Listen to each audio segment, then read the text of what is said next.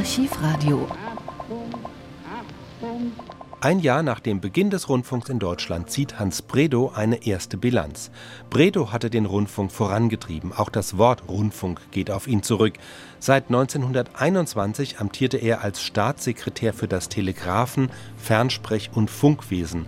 Reichsrundfunkkommissar wurde er auch genannt. In der folgenden Weihnachtsansprache an das amerikanische Volk vergleicht er die Revolution des Rundfunks mit der des Buchdrucks durch Johannes Gutenberg und er ist überzeugt, dass das Radio der Völkerverständigung dienen wird. Die Aufnahme datiert vom 9. Dezember 1924.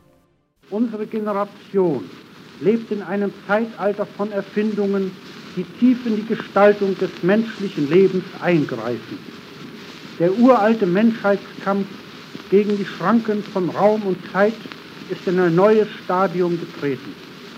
Während noch vor wenigen Jahrzehnten eine Reise nach Amerika Wochen in Anspruch nahm, haben wir jetzt die überwältigende Tatsache, eine Überquerung des Ozeans in 70 Stunden durch den Zeppelin erlebt.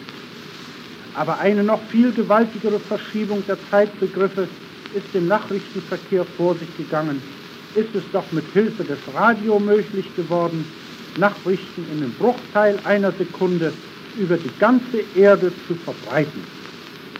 Diese Entwicklung hat dazu geführt, dass wir heute die Welt als gemeinsamen Sprechsaal ansehen können, ganz gleich, ob wir Nachbarn sind oder Antipoden. Und die ethischen Aufgaben des Radio krönt als Leitsatz das hohe Ziel schafft dem Menschengeist neue Wege. Radio ist in Deutschland gerade in einer Zeit der tiefsten seelischen und wirtschaftlichen Not wie ein befreiendes Wunder begrüßt worden und wird hier als ein Kulturfaktor betrachtet, dessen Auswirkungen auf das kulturelle, politische und wirtschaftliche Leben nicht hoch genug angeschlagen werden kann. Zum ersten Mal Seit der Erfindung der Buchdruckerkunst durch den deutschen Gutenberg ist eine neue Möglichkeit geschaffen, geistige Güter gleichzeitig Ungezählten zu übermitteln. Und es ist verständlich, dass der nach geistiger Nahrung hungernde Teil der Menschheit sich in Massen zum Radio drängt. Radio will in Deutschland keine Sensation sein, nicht den schlechten Instinkten schmeicheln, sondern das Gute und Edle im Menschen wecken und seine Sehnsucht zu innerer Vervollkommnung stillen. Als besonders wichtig wird es für die Volksbildung betrachtet.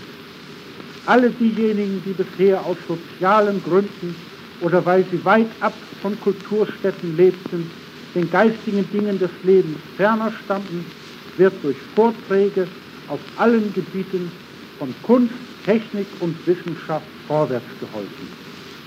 Jedes Land wird durch Radio zu einem großen Hörsaal, in dem jeder, arm und reich, jung und alt, das hören kann, was ihm Freude macht oder Vorteil bringt. Und dann die Kranken, die Krüppel und Blinden, die vom Leben so hart angefasst sind, ihnen erschließt sich wieder neues Leben. Sie stehen wieder mitten in der Welt der Geschehnisse denen sie so lange entrückt waren. Licht und Wärme kommen wieder zu ihnen.